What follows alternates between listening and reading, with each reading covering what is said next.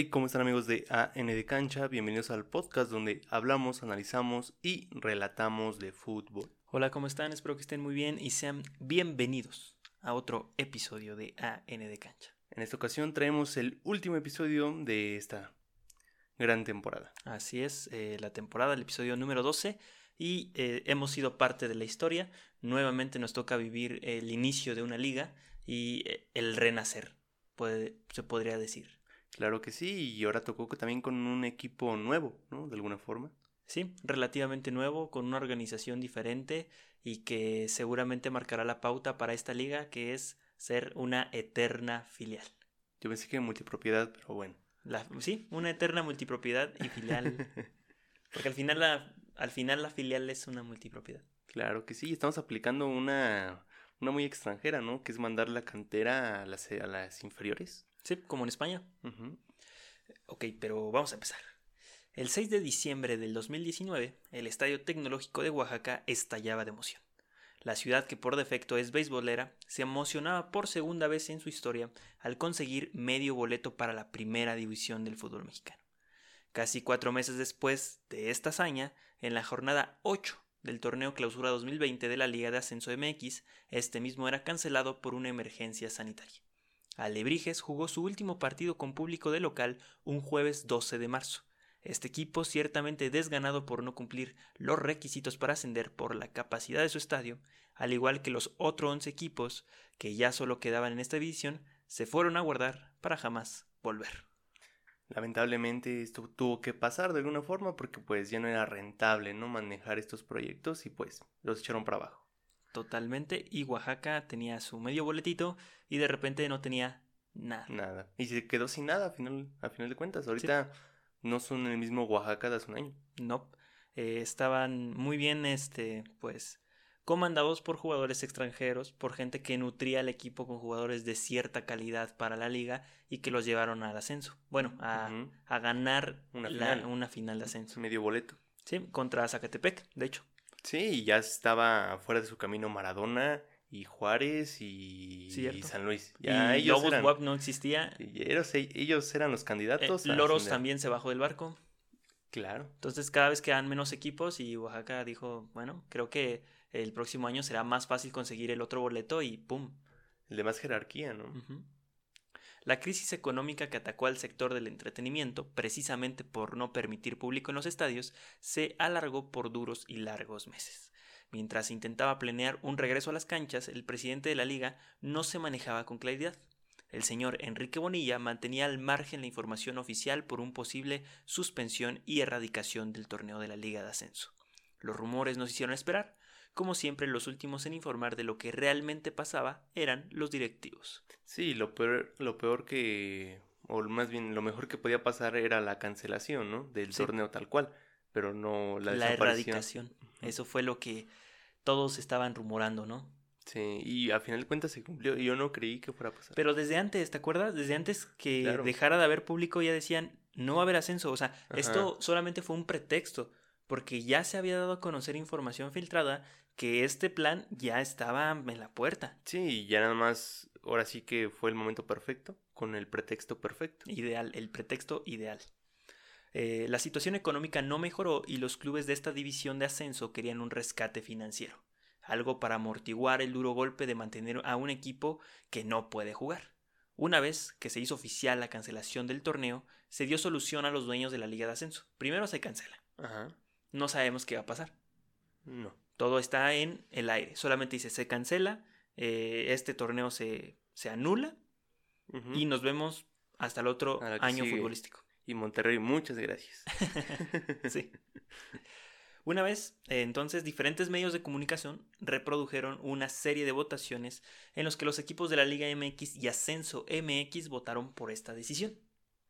Eh, una lista bastante, pues, de, de dónde la agarras y Sí. dices que es real, ¿no? Muchos eh, periodistas de ciertos medios de información grandes como Fox Sports y ESPN estaban replicando estas eh, ciertas votaciones que jamás supimos si eran verdaderas o falsas, donde el peso de los 18 equipos de la liga contra los 12 de la liga de, de sí. liga de ascenso, obviamente había una clara diferencia. Hay una este, disparidad, ¿no? Y, totalmente injusto. O sea, ¿por qué? O sea, obviamente los de primera no van a, no van a querer descender. O sea, ¿por qué les preguntas eso? sí. no, o sea, es una tontería. Sí, totalmente. Y hay muchos que dicen, no, es que tal equipo sí votó y defendió el descenso y eh, no sabemos. No sabemos. No sabemos. Jamás se reveló de manera oficial el voto de los equipos, pero se presumía que gracias a los equipos de la Liga MX, pues obviamente son mayoría, se había prohibido el ascender y descender, más la multipropiedad, pues más mayoría. Nadie quiso dar la cara, ¿no? Como presidente de un club o como institución de decir nosotros votamos a favor del ascenso o del descenso. No, pero los que, la mayoría de los del ascenso MX decían, no, pues claro que queremos obvio, el ascenso deportivo, pues obvio, ¿no? O sea, y seguramente si le preguntabas a un directivo de la Liga MX te va a decir, es que si descendemos, ¿de dónde nos vamos a agarrar? Eh, por ejemplo, ahorita el Atlas estaría bien hundido. No, el Atlas ya estaría, pero embargando lo que le queda del club, o sea. Tendríamos que actualizar nuestro video de los descensos del Atlas. Exactamente, y añadir uno más, y uno muy trágico, sí, porque se irían en la peor época. En el peor año. Con todo en contra, equipos como UDG, Correcaminos y Venados destinaron sus redes oficiales a una revelación en contra de esta decisión argumentando que el objetivo era un rescate financiero, no una desaparición de la competencia que tanto les había costado llegar. Ok. El caso más curioso fue el de la UDG, que de la mano del máximo anotador de las Chivas, Omar Bravo, condujo una manifestación por las calles de Guadalajara exigiendo que no acabaran con el ascenso deportivo. La UDG cumplía con los requisitos del estadio, pero no con los financieros, al recibir dinero directamente de una institución pública como lo es la Universidad de Guadalajara. Y así, todos los equipos tenían alguna restricción administrativa para no poder ascender a la Liga MX. Pero eso ya, o sea, trasciende, ¿no? De, importancia. O sea, yo digo que ya no tiene nada que ver. O sea, los clubes ocupan estadios públicos, o sea, de, del gobierno. O sea, nada que ver, ¿no? O sea, pretextos sobran. El, gran problema aquí son los estadios. Ese es el gran problema de la Liga de Ascenso, o ese fue el problema que ya no podían ascender. Porque hubo un momento de, epa, todos podemos ascender. Y de repente, no, no es cierto. o sea, como institución sí puedes. Claro. Pero tu estadio no, me gusta. No me gusta. No me gusta que tenga menos de 20.000 aficionados. No me gusta que no tenga esto. No me gusta. Yo digo, y hemos dicho aquí, que mientras cumpla las, eh, las, eh, las normas de protección civil para llevar a cabo un, un evento, no tendría por qué fijarte en la capacidad. Si el Estadio Azteca no cumple con las condiciones. No, no, no, o sea... Y tampoco creo que CU las cumpla al 100%. No, CU no cumple con las condiciones, no está embutacado para empezar. Pues ahí está. Cuando la liga de expansión te piden estar embutacado. Es una tontería, ¿no? No tiene sentido. Pero bueno. Al final se tomó la decisión de formar una liga que tuviera como objetivo el crecimiento económico y sobre todo el deportivo, el deportivo para los futbolistas mexicanos, trayendo seguridad a ambas ligas en no perder la categoría e invertir en infraestructura. El nombre que se le dio fue Liga de Expansión en el mismo nombre lleva el objetivo final, que es hacer crecer el número de equipos de la primera división. Y les pusieron un trofeo muy bonito. Sí, sí, sí. Muy padre su trofeo. Me gusta más que el de la Liga MX. Palabras fuertes, pero palabras reales. Sí, la Liga MX, ¿qué onda con esa Copa Mundial fake? Sí, sí, sí. ¿No? El 18 de agosto del 2020 se inauguraba esta liga en un partido de Tapatío versus Cimarrones de Sonora, en el estadio Akron. Esta liga tenía las siguientes reglas. Los juegos de visita, los primeros siete valían cuatro puntos. Ok. No tiene sentido. Muy bien, ¿no? O sea, cuatro puntos. O sea, súper bien, ¿no? O sea, en todo el fútbol así es. claro, claro. o sea, tú vas a Inglaterra, cuatro puntos en segunda división, tercera. Así funciona. Los partidos se juegan martes, miércoles, jueves y domingo. En horarios que supuestamente son protagonistas los equipos del ascenso y además no interfieren con los partidos en desarrollo de la Liga MX. Y eso según para impulsarlos, ¿no? O sea, los meten en horarios donde nadie los ve, en canales donde nadie los ve, aunque sean, este, aunque ellos los puedan pasar en televisión, este, nacional, no. En lugares donde nadie va a estar. Este, el primer lugar de la competencia va directo a las semifinales, el segundo lugar directo a cuartos y los 10 clubes restantes, o sea, del el 3 al... ¿El 13? Sí, ¿no? Al 12. Al 12, del 3 al 12, que son 16 equipos, ahí tú me dirás, este, juegan una reclasificación. Ok. 12 posibles campeones. La reclasificación es el que anote más goles, gana el partido. En caso de empate, se tiran penales. En los dos partidos de cuartos de final, en adelante son series de dos partidos. en aquel en el que el marcador global define al ganador. Pero si hay empate, el global se define por posición general en la tabla. Es más o menos como una liguilla, pero un poquito más estricta, ¿no? Por los goles. Sí, sí, sí. O sea, no hay gol de visita, eso no funciona aquí. La reclasificación empatas en penales. Que a mí me gusta más el gol de visita que la posición de tabla. Es más emocionante, pero es más mérito la tabla. Pues sí. La tabla del cociente se mantiene desde la apertura 2018. Esto no cambia. El último lugar de esta tabla del cociente pagará una multa de 1.5 millones de pesos el penúltimo una multa de un millón y el antepenúltimo una multa de medio millón de pesos. Lo que significa que no necesariamente el que quedó en último ese torneo significa que es el que va a pagar la multa. No, no, no, no, sino el que quede último del cociente de los que de los equipos que ya estaban en el Liga de Ya venían mal. Algunos heredaron el cociente de los equipos, otros están empezando. Por ejemplo, a Lebrijes no le fue mal, aunque quedó en último. Sí, sí, o sea, a Lebrijes tiene un margen. Claro. Porque ya venía jugando varios torneos bien. Entonces no es tan peligroso que este torneo les haya ido mal. Pues más o menos. a excepción de los clubes invitados de la Liga Premier y a las dos filiales, ellos no pagan nada. Hay dos clubes invitados de la Liga Premier, que es el Coyotes y el Tepatitlán. Y las dos filiales, la de Pumas y la de Chivas, el Tapatío y Pumas Tabasco. es el que llega a la fiesta sin refrescos ni, nada, ¿no? O sea, qué tranza. Sí, sí, sí. El que se ve mal, el que se ve mal. Sí, el invitado que quién sabe, no conoce a nadie, ni, nadie lo conoce. Ellos no pagan nada si, por ejemplo, todos estos quedan en último lugar, nadie paga. O sea, las dos filiales y un invitado, no hay dinero, nadie paga, no se recorren los lugares, se les reinicia solamente el cociente. Claramente este no va a ser un crecimiento económico. No, no, no, no. Si no pagas la multa, en caso de ser acreedor, se te desafilará. Así, rápido. Sí, también en primera división, ¿no? O sea, si tú no cumples con pagos, también estás fuera. Sí. Solo se permite máximo 8 jugadores mayores de 23 años. 8 jugadores viejitos, por decirlo así. Ok. Mexicanos. 8 mayores de 23 años mexicanos. Y que hayan jugado en algún torneo profesional antes de los 19 años. ¿Como qué? La Liga TDP, por ejemplo, en alguna división inferior de, una, alguna sub-20 o algo así del equipo. A eso se refiere. Entonces, se permiten cinco jugadores extranjeros con lugar único. No podrán jugar en la filial. Si Pumas tiene un jugador extranjero, ese jugador extranjero no puede, ya veremos después, pero ese jugador por reglamento no puede jugar en la Liga MX. Tampoco Pumas está para prestar extranjeros, ¿no? sí. Está justo.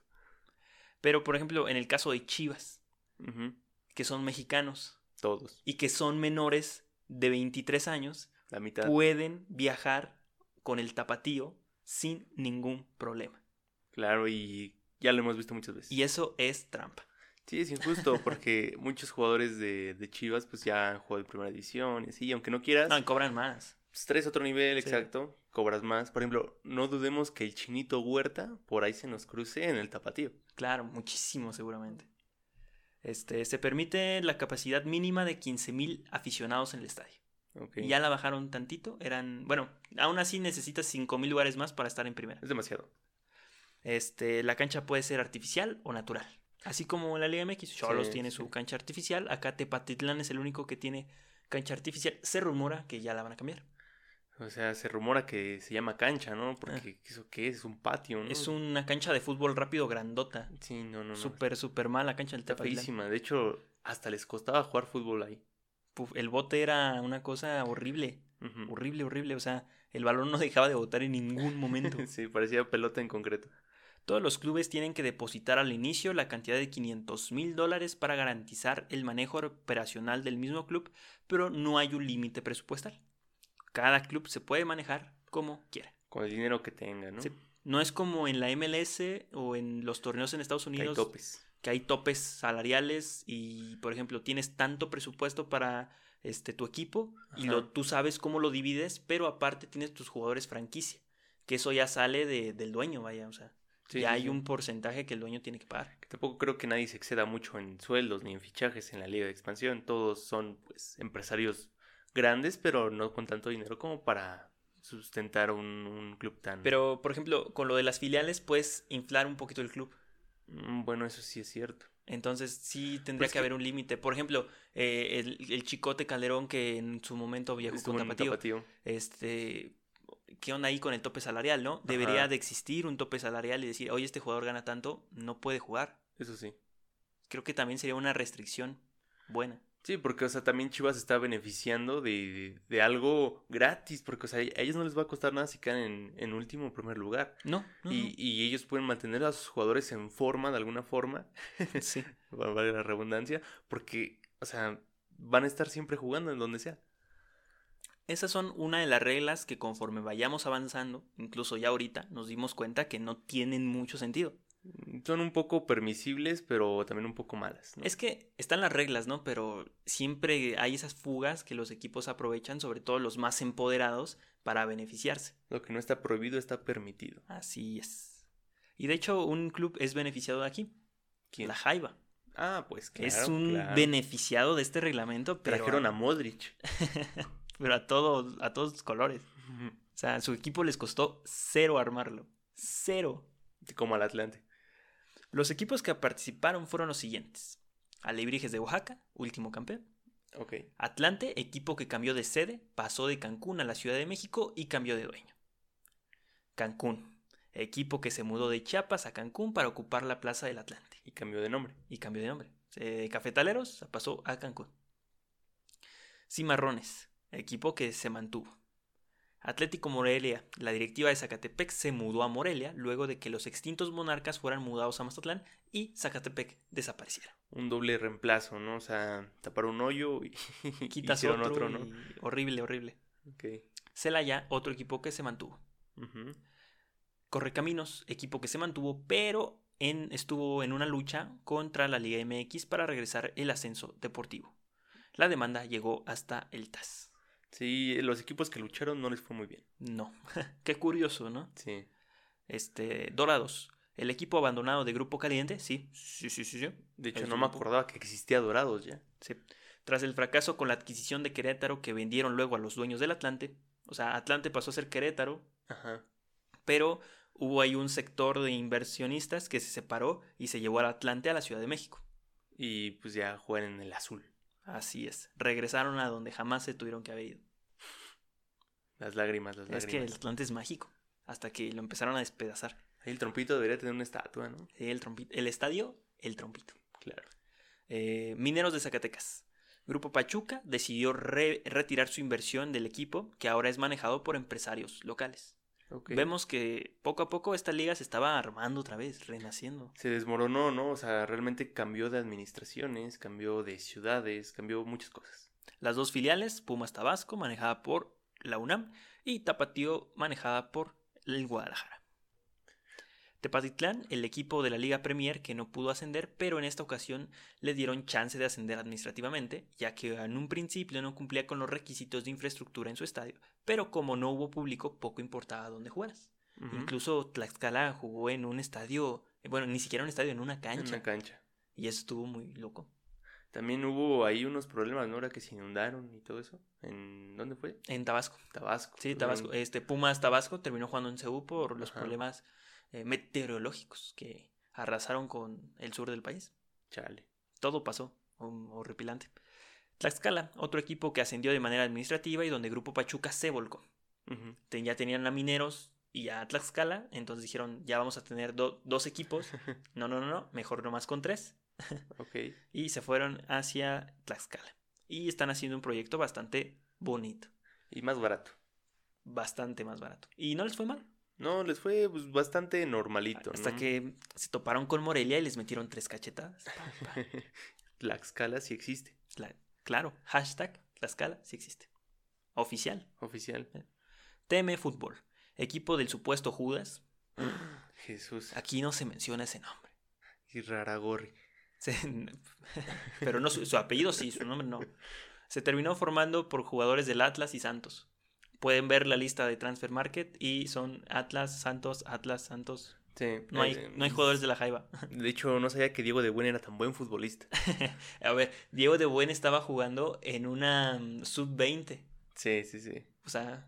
Se veía un crack. O sea, tú veías a Diego de Buen y dices, ¿qué es esto? Sí, traía, traía otra especialidad. Está para el Madrid, sí. o sea, no, no, no. Jugó mucho tiempo con Santos y con Pumas. O sea, uh -huh. ese vato ya. Y con Puebla ya también ha jugado. Ya tenía experiencia de sobra. UDG, la universidad también peleó por regresar al ascenso deportivo, pero falló y regresó con menos de lo que tenía al pagarle a la liga los costos que la demanda generó.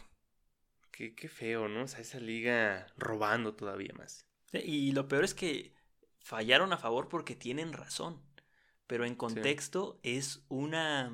es un... es matar al fútbol. Sí, porque o sea, si tú te metes más a la liga y dices, ah, como que un, un grupo que tiene un, un casino tiene equipos. Sí. ¿No? O sea, como que hay multipropiedad de tres equipos? O sea, qué tranza, ¿no? O sea, se están nada más rolando ahí un rato. Sí, los equipos cambian de dueño, pero son los mismos, administran los mismos, dirigen los mismos.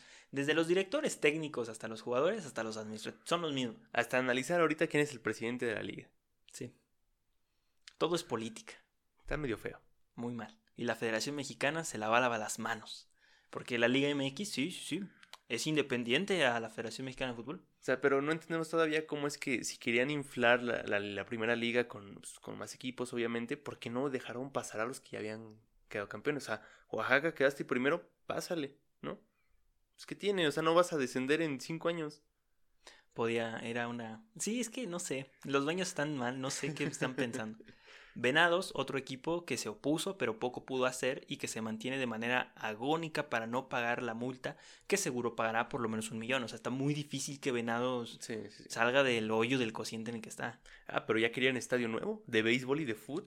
sí, cierto. y uno en Marte, ya querían también. Sí, sí, sí, hay Venados diciendo, no, no, no, o sea, nosotros, nuestro estadio rico, sabrosito. No, no, no. Y bueno, creo que hay que pensarla, ¿no? Con cómo pegan allá los desastres naturales. Claro. Hacer un estadio tan grande no creo que sea tan conveniente. A menos que lo subas en un monte, ¿no?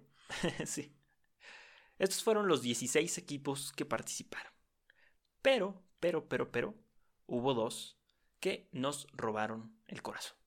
¿Quién? Ahorita vamos con ellos porque vamos a mencionar la gran novedad comercial. Que pedíamos a gritos.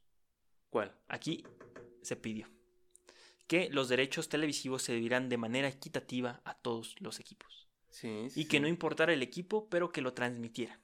Claro. Y así fue. Los partidos se transmitían tres el martes, tres el miércoles, uno el jueves y uno más el domingo. No importaba el equipo que le tocara jugar, las tres televisoras principales como Claro Sports, ESPN y TUDN se dividieron los días. Los derechos de televisión también fueron repartidos de forma equitativa y todos los equipos aseguraron su dinero de sus derechos por televisión para toda la temporada. Sí, y no sé qué tan bien o qué tan malo fue. Fue un buen paso. Sí, fue un muy buen paso, pero realmente sí les habrá ido bien a los equipos. No sabemos. Hay equipos, por ejemplo, como el Atlante, que hasta el final tuvo que conseguir un patrocinador. Exacto, o sea, hay equipos que ya venían con patrocinadores y otros que no tenían. No, por ejemplo, el Morelia venía con toda, o sea... con todo Morelia, con todo Michoacán en la playera. Traía hasta el nombre de los jugadores. Sí, sí, de todo el equipo ya. Carnicería Don Toño, ¿no?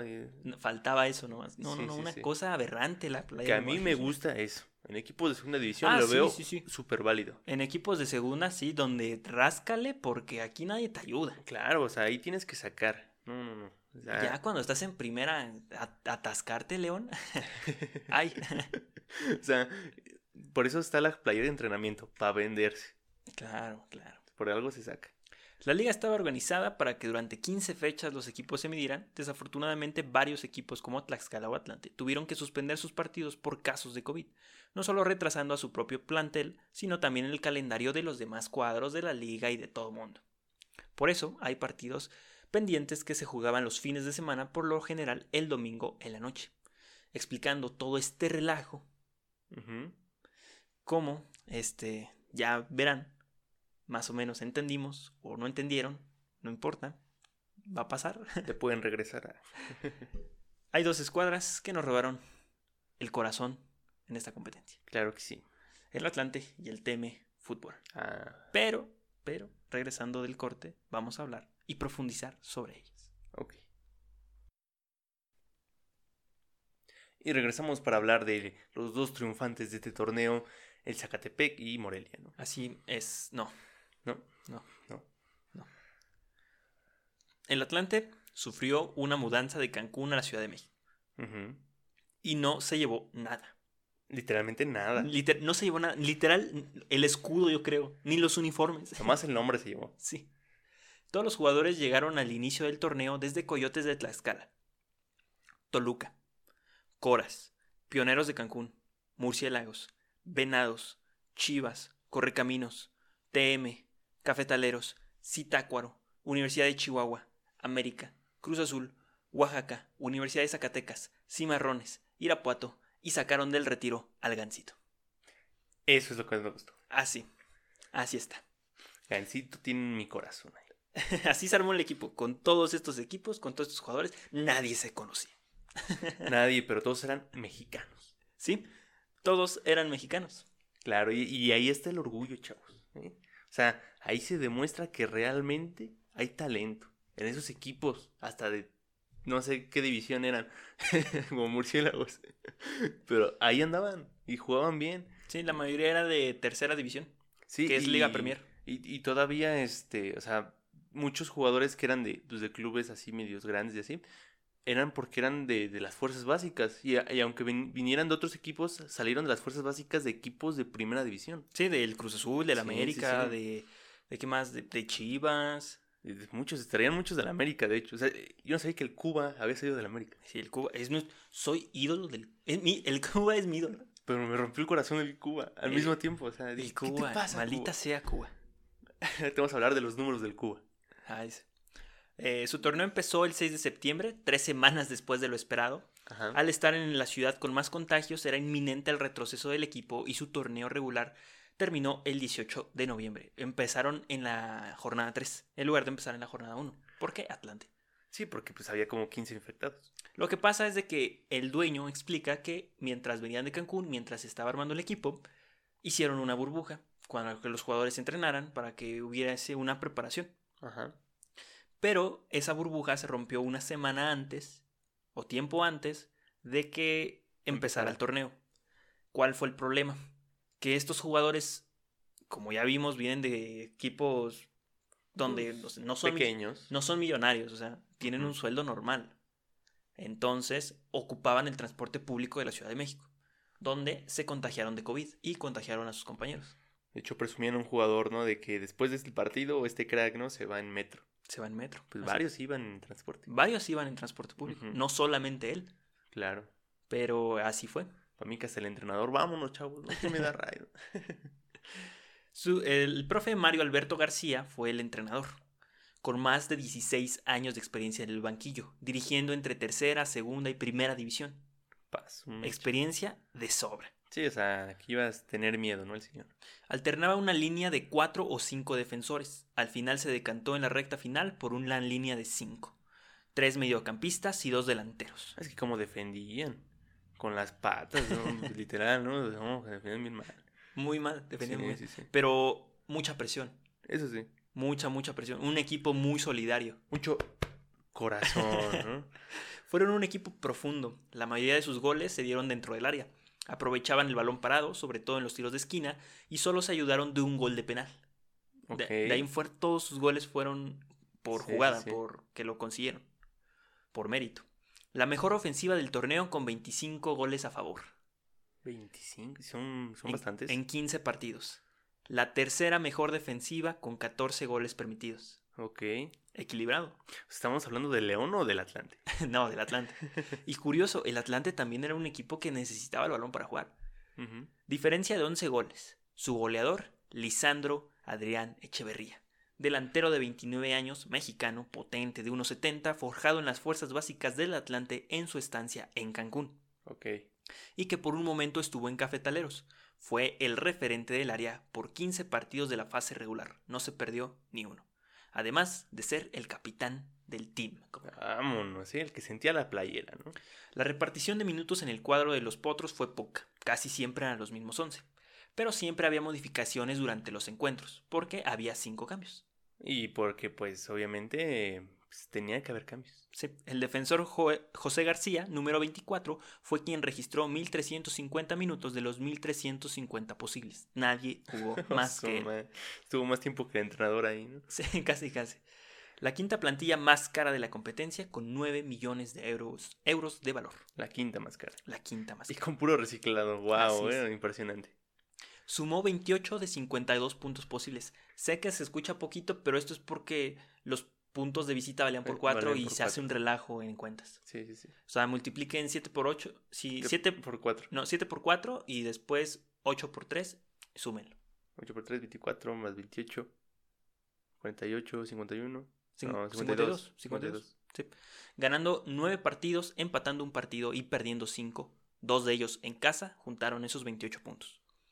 Su mejor partido pasó en Tabasco al visitar al Pumas, a los que les metieron 4 goles. Fue tal la goleada que se fue la luz en el estadio. Sí, cierto. ¿Sí te acuerdas de esa? sí. Ay, empezó el show, ¿no? Sí. Hubo festejos maravillosos en la Liga de Expansión, ¿cómo no? Ajá, sí. Me gustó mucho el que se sale de la cancha y como no hay público se empieza a aplaudir. O el de, creo que es de Mineros, ¿Que agarra el camarógrafo? que agarra el camarógrafo a Zapes. Es una, una joya visual. También, también. Eh, De hecho, en el gol de que mete el Atlante a Pumas se va la luz, ¿no? En el último gol, algo así. O sea, Sí, sí. Cuando, entra el, o sea, cuando entra el balón se va la luz. Sí, cuando, exactamente. Y sí valieron el gol. Sí, sí. Sí valieron el gol. Entonces, su peor momento en el torneo para el Atlante fue cuando visitaron el estadio Miguel Alemán Valdés para enfrentar al Celaya, cayendo 3 a 0 luego de una expulsión del Gancito, que no era como tanta expulsión. Ahí defendiendo el gancito, ¿no? Es Donde se que son de esas jugadas, ¿te acuerdas de que el portero o sales o te llevan? Ah, ok. Pero como el jugador no fue y el Gancito pensó que sí iba a ir para saber, Sí, sí, sí. pues te lo se Se lo hizo, a- ajá, le dio una- un manotazo. Ok, ok. Entonces, No, pues sí, sí. O sea, tal vez no, no es de expulsión, pero pues sí es de tarjeta. Así es. Por otro lado, tenemos al TM Fútbol, uno de los tres equipos de Grupo Orley. A completaron el plantel con préstamos de sus equipos hermanos. Tanto Atlas como Santos sumaron jugadores a la competencia.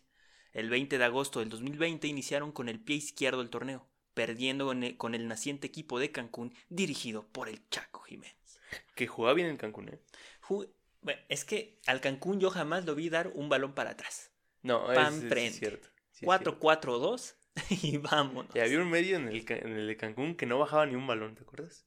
Sí, Traía sí. puro pelotazo y dices, ya baja una.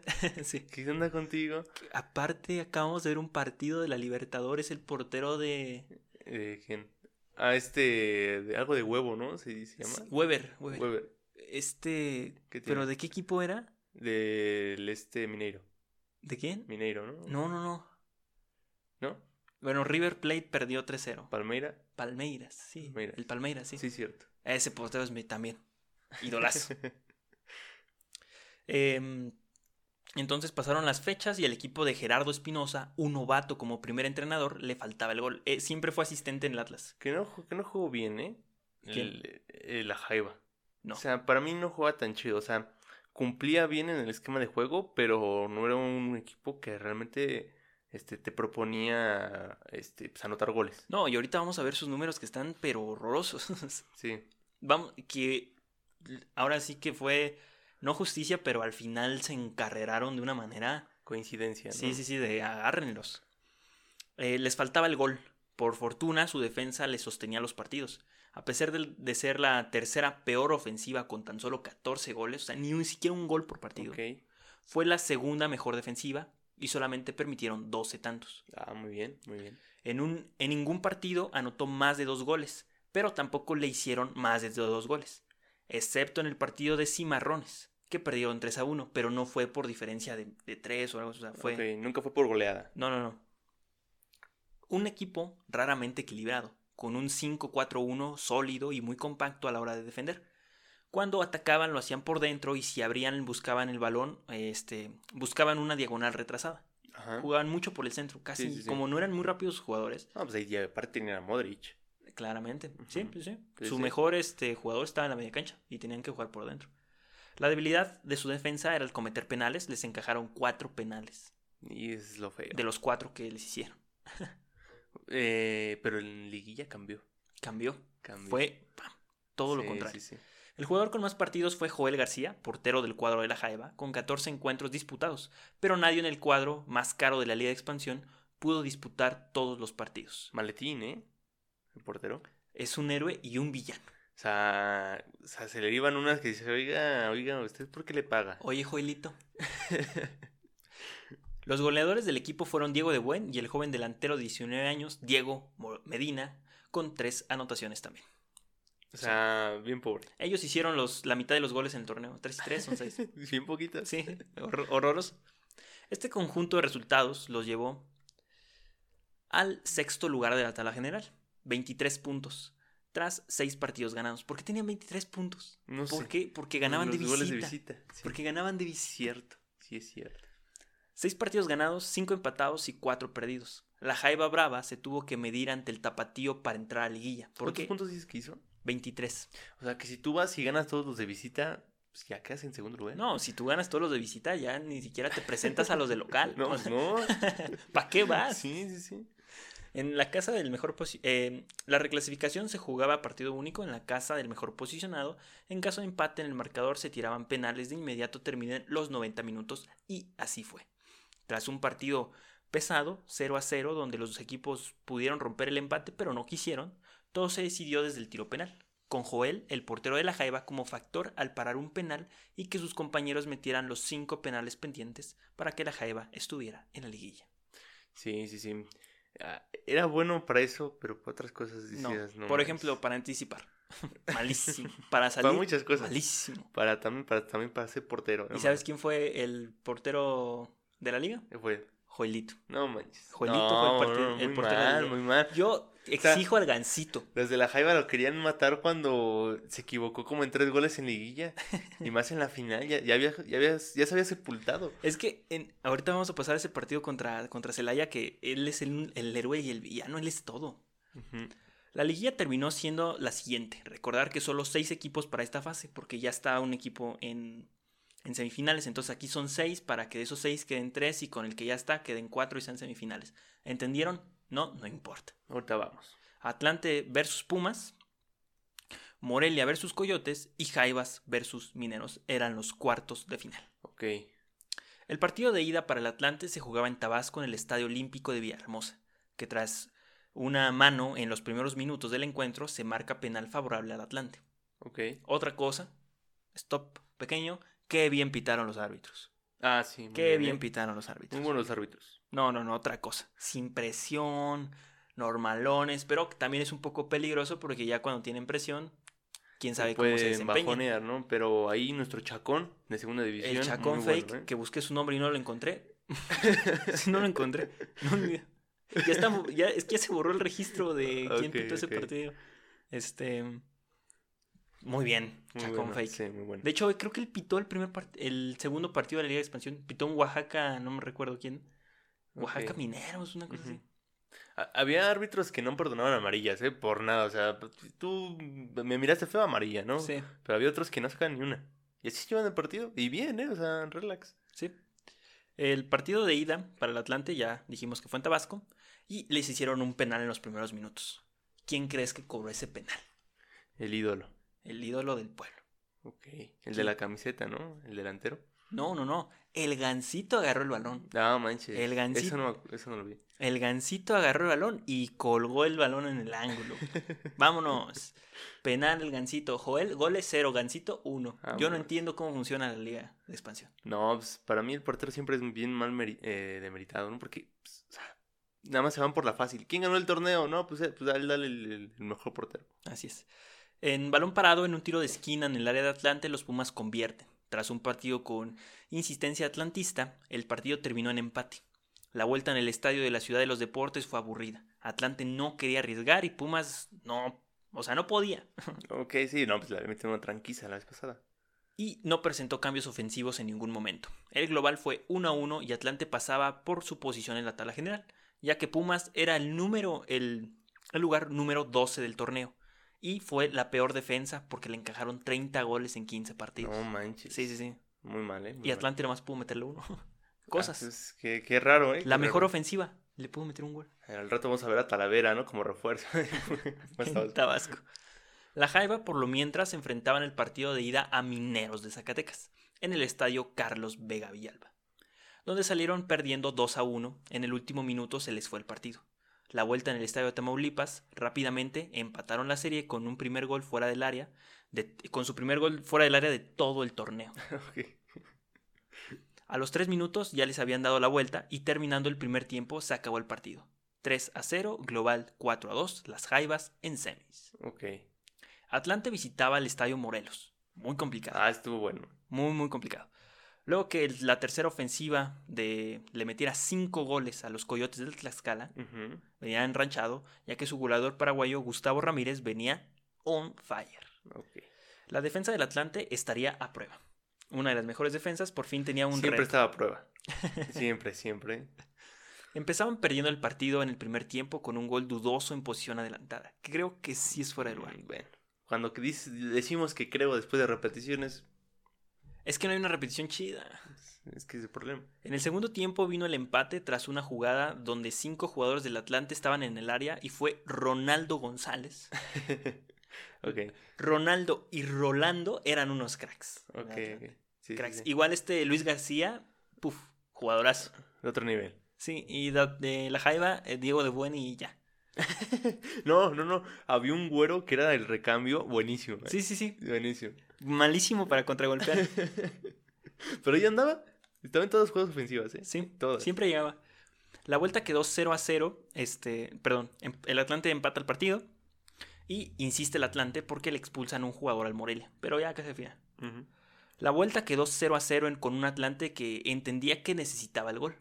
Con la delantera canaria era impredecible, por lo menos, eh, no hacer algo. O sea, Sí, era sí. de o metemos uno, nos van a meter otro. Fue el partido más flojo que le vi al Atlante.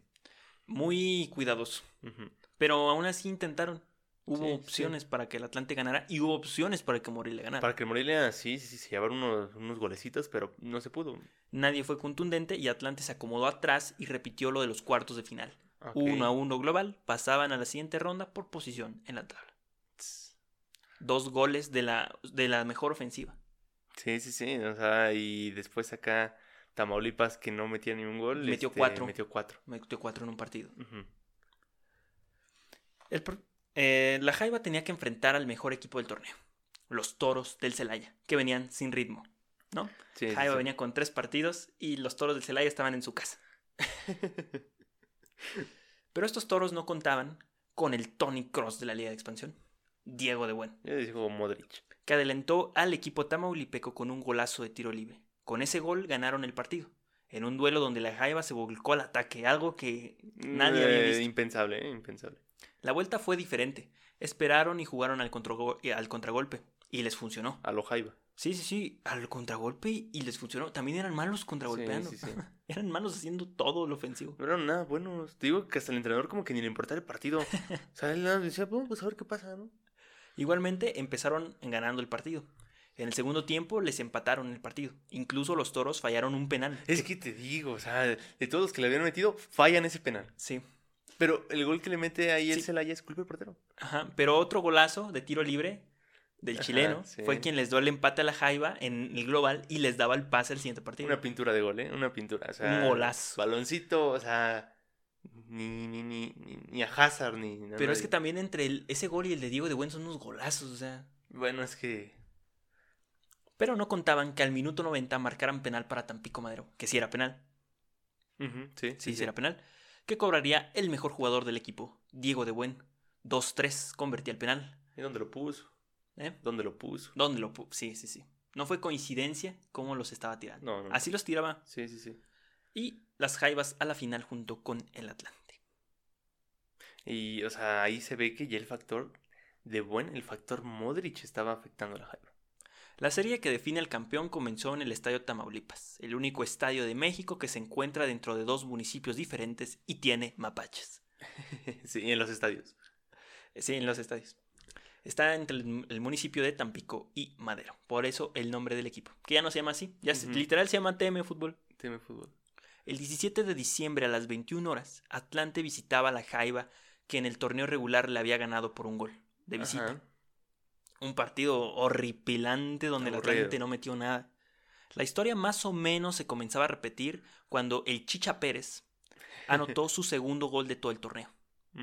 Y luego vino el segundo tiempo. A balón parado, el gol de José Juan García, el jugador con más minutos en el torneo por parte del Atlante, anotaba su segundo gol en el torneo y dejaba todo tablas para el partido de este Fue un gol de el centro, siguiente ¿no? fin de semana.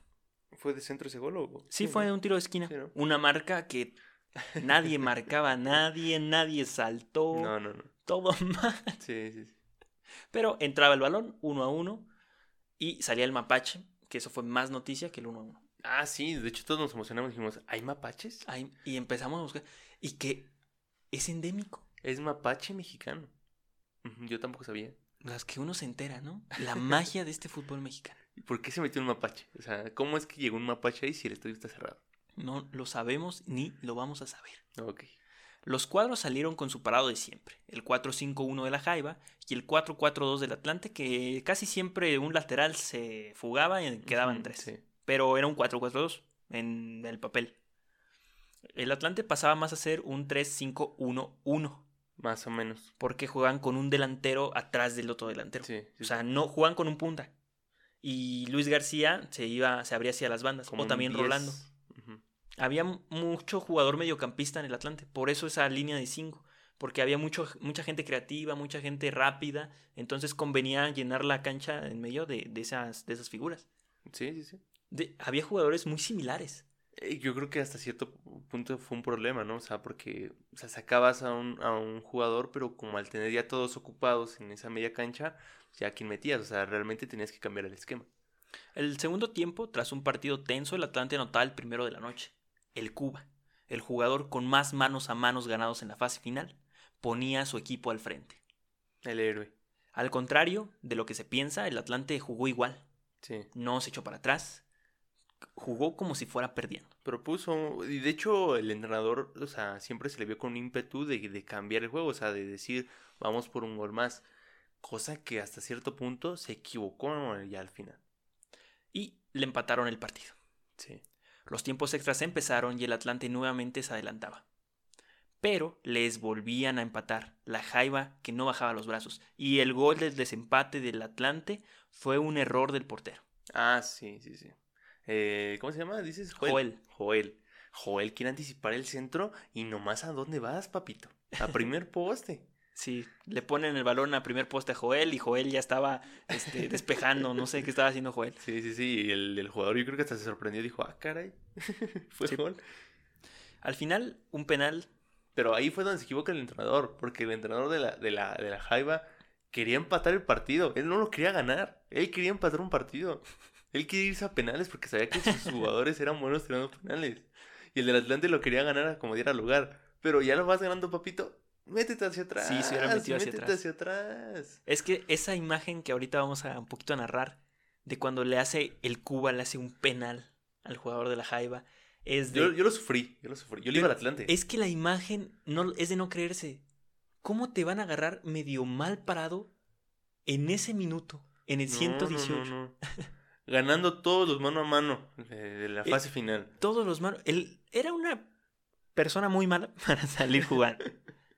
Pero recuperaba bien el balón. Sí. Ya como lo repartiera después, Era no podía. asunto.